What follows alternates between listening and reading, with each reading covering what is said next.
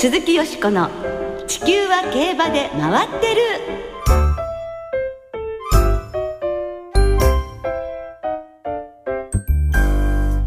皆様こんばんは。お元気でいらっしゃいますか？鈴木よしこです。地球は競馬で回ってる。この番組では週末の重賞レースの展望や競馬界のさまざまな情報をたっぷりお届けしてまいります。最後までよろしくお付き合いください。今日ご一緒してくださるのは山本直アナウンサーです。よろしくお願いします。山本です。よろしくお願いいたします。まあね本当にもうひなさんまあもう終わりまして、はい、もうお彼岸ですよ。そうですよ。早いですよ。お彼岸といえばもうドバイ直前ということで、はい、えー、今週の水曜日15日にドバイワールドカップで各レースに出走する日本馬9頭がドバイに向けて出国いたしました。はい、すでに現地ドバイで前哨戦を戦ったラニ、ディオスコリダーを入れて大挙11頭が3月25日6つのレースに出走を予定しています。うんね今年はそのうち3つのレースの馬券を買うことができるという、はい、皆様お待たせしましたという感じですね。そうですね。えー、芝 1800m のドバイターフ芝 2410m のドバイシーマクラシックダート 2000m のワールドカップの馬券が発売されます。はい。いやこれはねまた日本で相当売れることがそうですよ。ね期待できますよね、はい、そしてその展望ということになるわけですけれども、はい、来週のこの時間は奥野陽介さんをお迎えいたしまして直前の大特集をお送りしますのでどうぞご期待ください。はい今週のこの番組この後はよしこさんと大関俊アナウンサーの進行でお聞きいただきますが先週の阪神スプリングジャンプ石上騎手とお重長さんのコンビ見事な差し切りでございました、うん、もう見事でしたね、はい、もう人馬一体も信頼関係。まあ先週お話を伺ってただけに、はい、そういう本当に信頼関係っていうのはぐっとねきましたね、はい、いやいやこのまままた G1 でも頑張ってほしいですよね、今週も石上騎手にたっぷりとお話をお伺いしております。お楽しみに鈴木よしこの地球は競馬で回ってる。この番組は JRA 日本中央競馬会の提供でお送りします。鈴木よしこの地球は競馬で回ってる。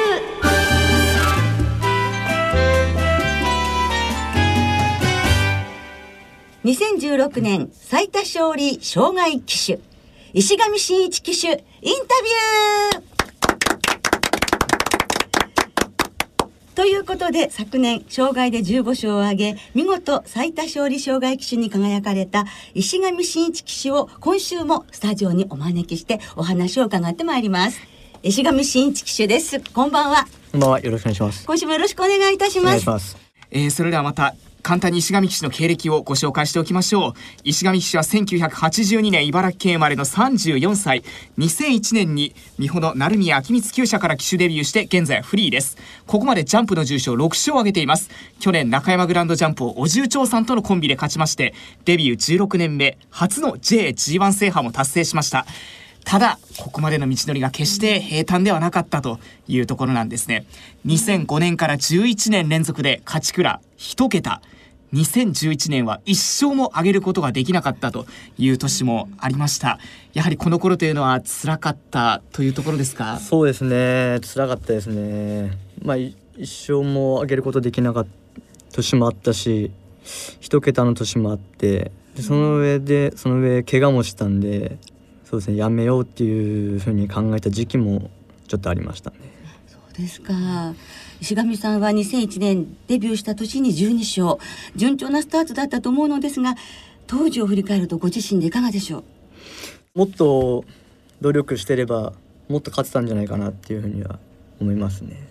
ああそうですか、はい、それぐらいやっぱりまああの成宮調教師のもとでしたけれども。そうですね。ちょっと成宮先生に甘えすぎたかな今は思いますね。まあ成宮調教師といえばもう本当に今名伯楽でもいらっしゃるんですがどんな調教師いらっしゃいました？でも昔ながらの手が出る 怖い先生でした。あそうですか。いつもねウエスタンスタイルでね。そうですねアメリカスタイルで、ね、あのカーボーイハットっていうのかな、はい、ねウエスタンハット革のブーツ履いて。ね、はい、かっこよかったですけどね。あやっぱ厳しかったんですね。そうですね。そのブーツを僕は毎日磨いてました。だそれは本当にあの競馬学校を出られたジョッキーであの師匠のブーツ磨くっっていうのを風習を昔ながら されたってとすごく難しあ珍しいんじゃないですかね。まあ今はもういないと思いますけどね。で僕の日課でしたね。ああそんな時代振り返るといかがです？いや今思えばその時は面倒くさいなとか思いましたけどね。今思えばいい経験させてもらったかなと思いますし。こんなことを言われて印象に残ってるとかってありますか？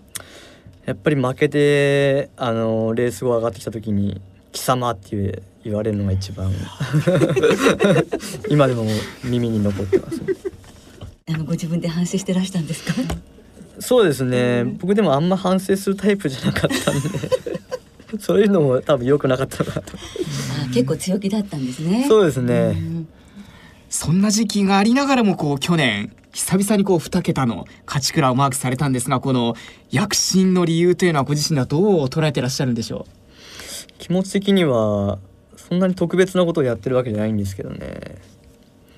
その去年でも一番良かったのはメンタルの面が精神状態がこううまくリズムよくいけたかなと思ってます、うん、思ってはいますけど、ね、えー、メンタルの面が充実したというのは何かきっかけがありましたか？そうやっぱり障害レースって恐怖心強いのでその恐怖心をどう減らしていくかなんですけど、うん、やっぱりそれをはやっぱ調教でこう馬に自信をつけさせて馬が上手になってくると僕の恐怖心もやっぱ減ってくるので、うん、まあ調教をこういろいろ考えて工夫してやってまあ、恐怖心僕の恐怖心を少しずつ減らしてただ恐怖心あまり減らしすぎちゃうと今度イケイケになっちゃうので、まあ、僕は73ぐらいの割合で、まあ、3恐怖心の7自信で、が一番バランスいいかなと思ってるんですけど。ね、それが適度な緊張感を持ってられる、ということなんですね。はい、でもその、まあ、恐怖心もあるという障害なのですが障害戦はデビュー7年目2007年まで一度も騎乗してらっしゃらなくてどんなきっかけで障害戦に騎乗するようになられたんでしょう？減量も取れて、まあ、成宮先生の引退もあって平地レースの騎乗数が減ったのでちょっと障害レースのまあ、もともと乗ってみたいとは乗ってみたいなとは思ったのでそうですか、はい、あの乗馬の障害なんかは好きだったのでそうですまあ、そう思ってるところを山本さんがこう山本ジョッキーがあの声かけてくれて、まあ、乗ろうと思ってるなら馬回すし練習なんかも乗せるよっていうふうに山本さんが言ってくれたので。ああとあのご相談したとかいうわけではなく？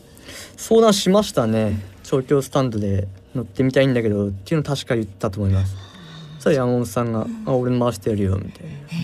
いい先輩ですね。いかがでしたか最初その障害練習始められた頃は？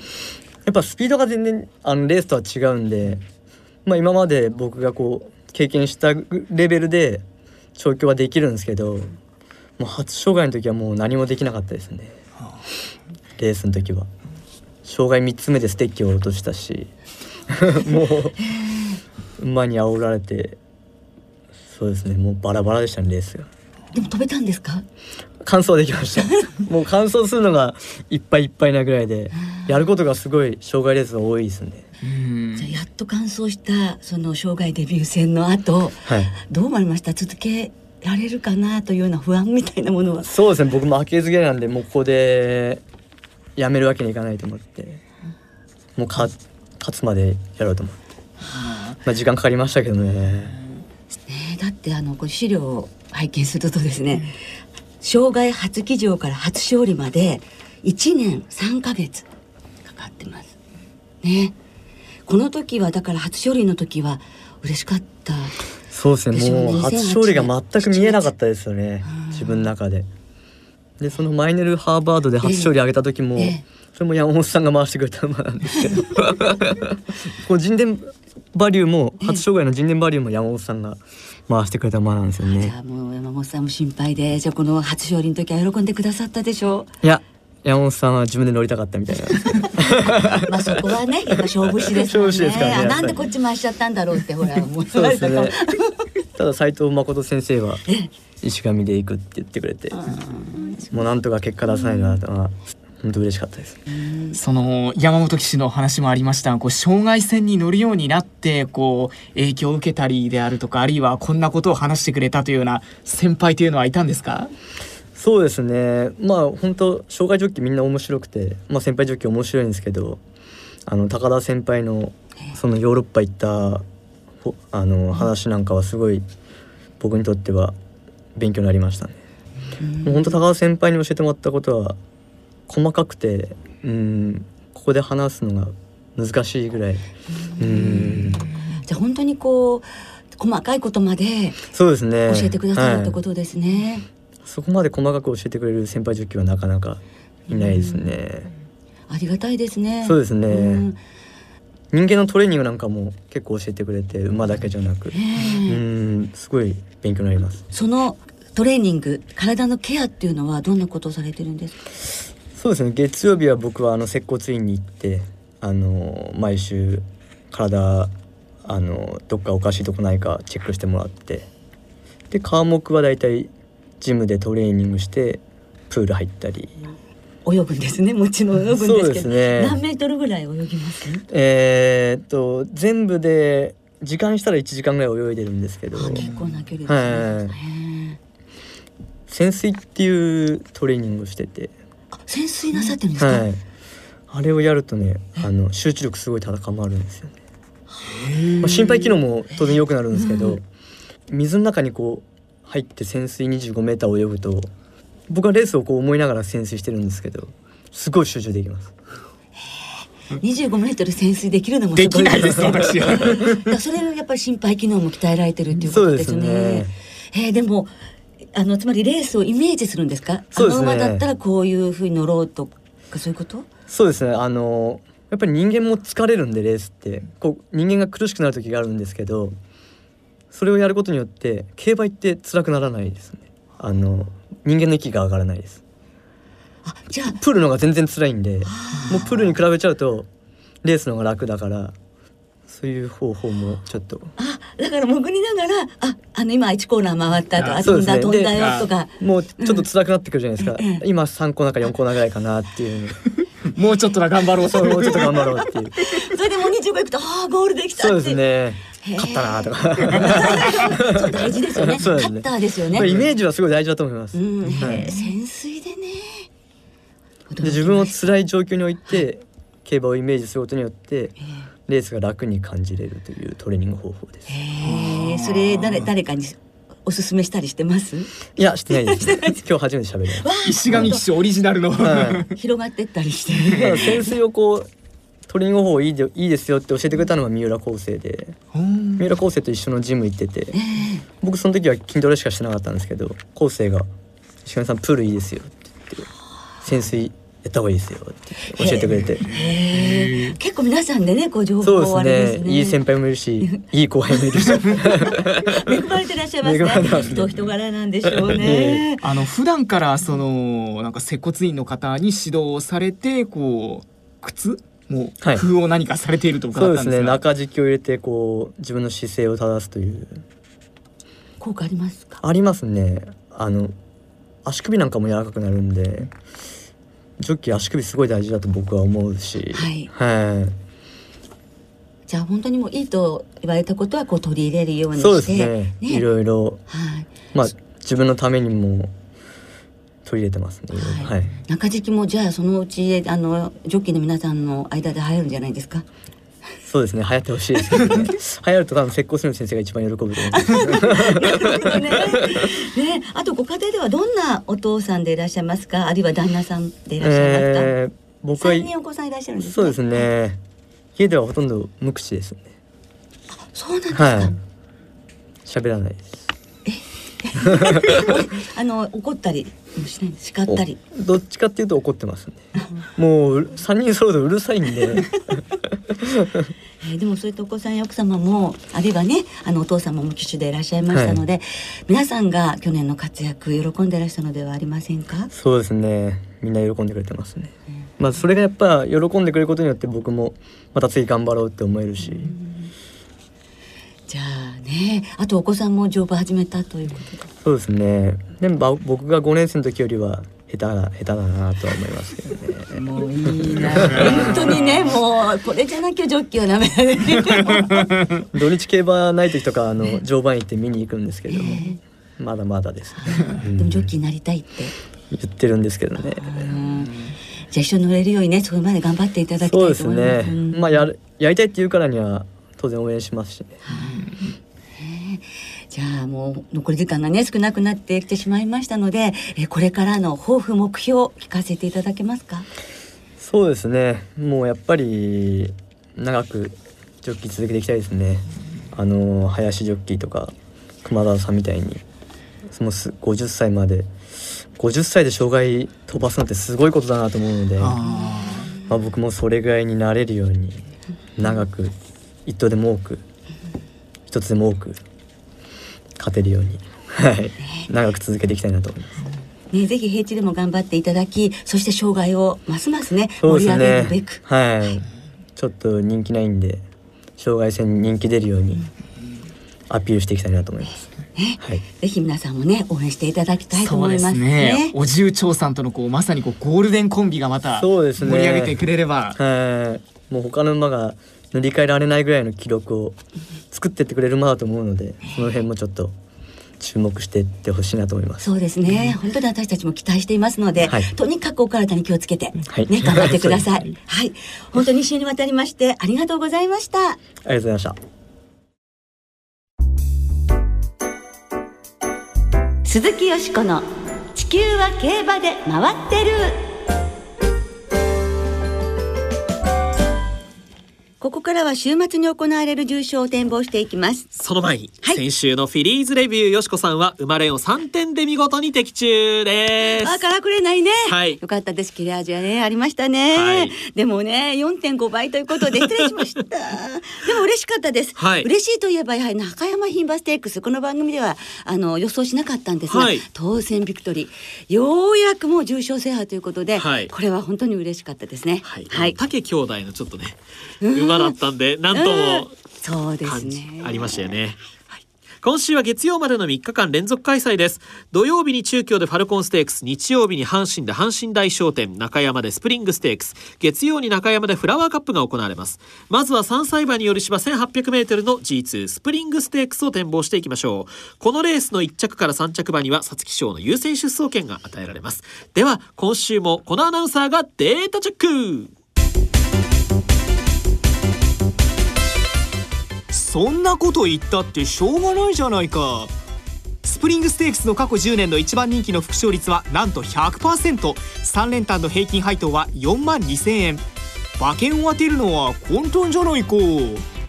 ステップ別に見ると前走が朝日杯フューチュリティステークスだった馬の副勝率が63%体の大きな馬ほど好成績で馬体重が470キロを切って連帯したのはオルフェーブルだけ。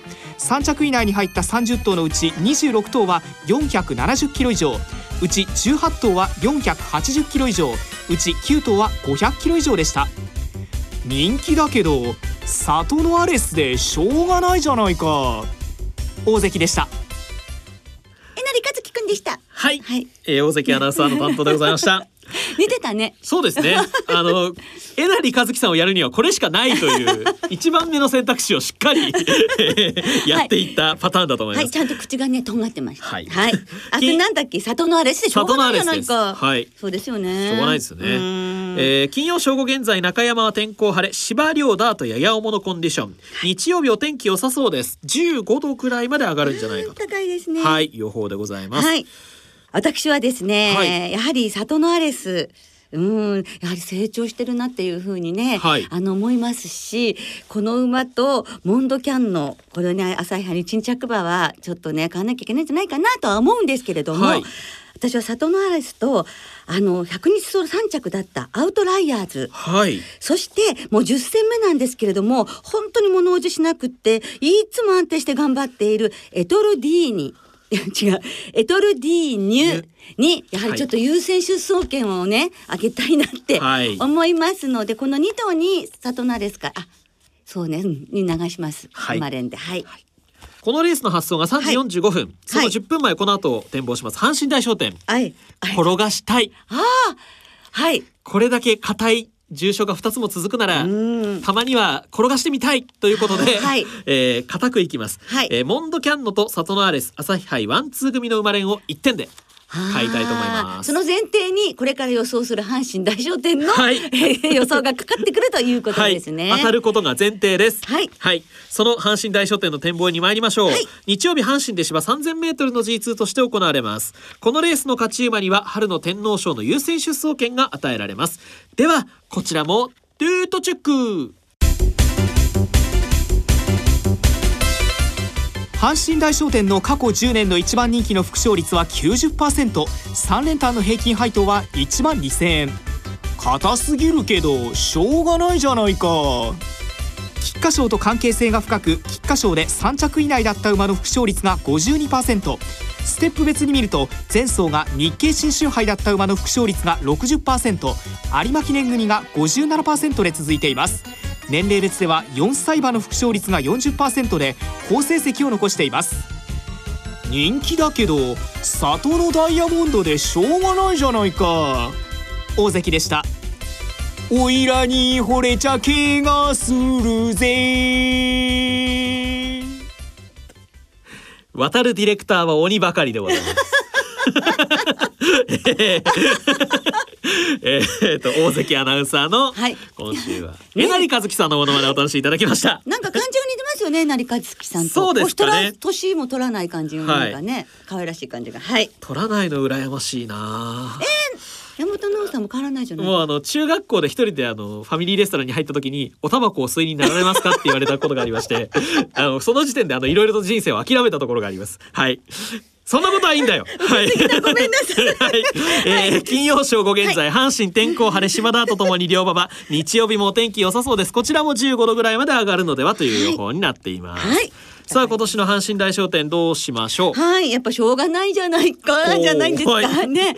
有馬記念の時もねやっぱ素晴らしい馬になってるなと思ったんですけど、はい、今回さらに成長してですねなんか首使いも柔らかくて迫力増してる感じですね、はい、またスケールアップしてる感じなので里のダイヤモンドどんなあの姿見せてくれるか走り見せてくれるか本当楽しみにしたいと思いますので、はい、サトノダイヤモンドから人気どころだとつかないので、ここはちょっと2頭に絞ったのですけれどもあの阪神が合っていて長距離の方がやっぱり長くいい脚を使えるので長い距離の方がいいんじゃないかと思うワンアンドオンリー、はい、前走ちょっとね復活の兆しかもということで、はい、えワンアンドオンリーとそれからトーセンバジル。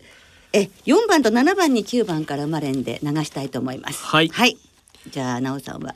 えー、ここを当てて、はい、えー、スプリングステークスに資金を増やしたい。増やさなきゃいけないんですないんです。はい、ただサトノダイヤモンド1着縛るぐらい2着はちょっと崩しようがなさそう、はい、ということで、はい、3着を広めに取ります。4番トーセンバジルから外。トーシンモンステラレーヴミストラル ワンアンドオンリータマモベストプレイマドリードカフェ。高めに来てくれ。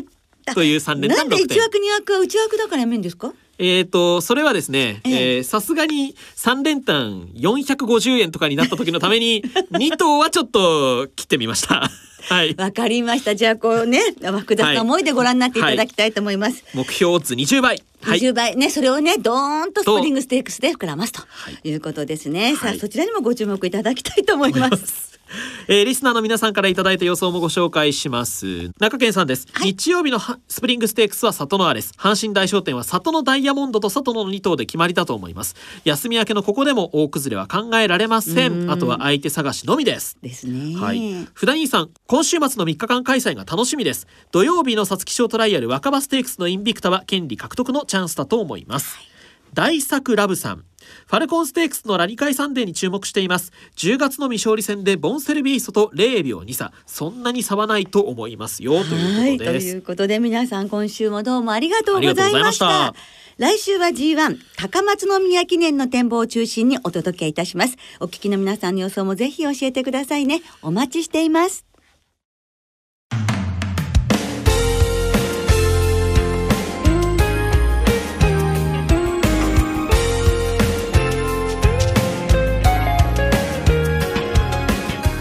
ろお別れの時間となりました。今週末は3日間の連続開催です。土曜日が阪神と中京。日曜日が中山と阪神。月曜日が中山と中京という変則の開催です。ご注意ください。3日間すべてのレースをラジオ日経では生中継でお送りします。はい。日曜日の阪神競馬場はフリーパスの日で入場が無料です先着1万5000名様にゴールドシップのクリアファイルがプレゼントされます。お昼休みにはビッグレッドファームグループの岡田繁幸代表によるトークショーが行われます。うんどんな話かしら楽しみですよね、はい、そして土曜日の中京競馬場のお昼休みにはお笑い芸人のじゅんいちダビッドソンさんとタレントの谷桃子さんによるトークショーが行われます。そして春の山菜重賞は生まれんがお得です。今週は3レース。中京のファルコンステークス中山のスプリングステークスとフラワーカップが対象レースとなります、はい、では週末の競馬3日間存分にお楽しみください。お相手は鈴木よしこと。山本直でした。また来週元気にお耳にかかりましょう。鈴木よしこの地球は競馬で回ってる。この番組は JRA 日本中央競馬会の提供でお送りしました。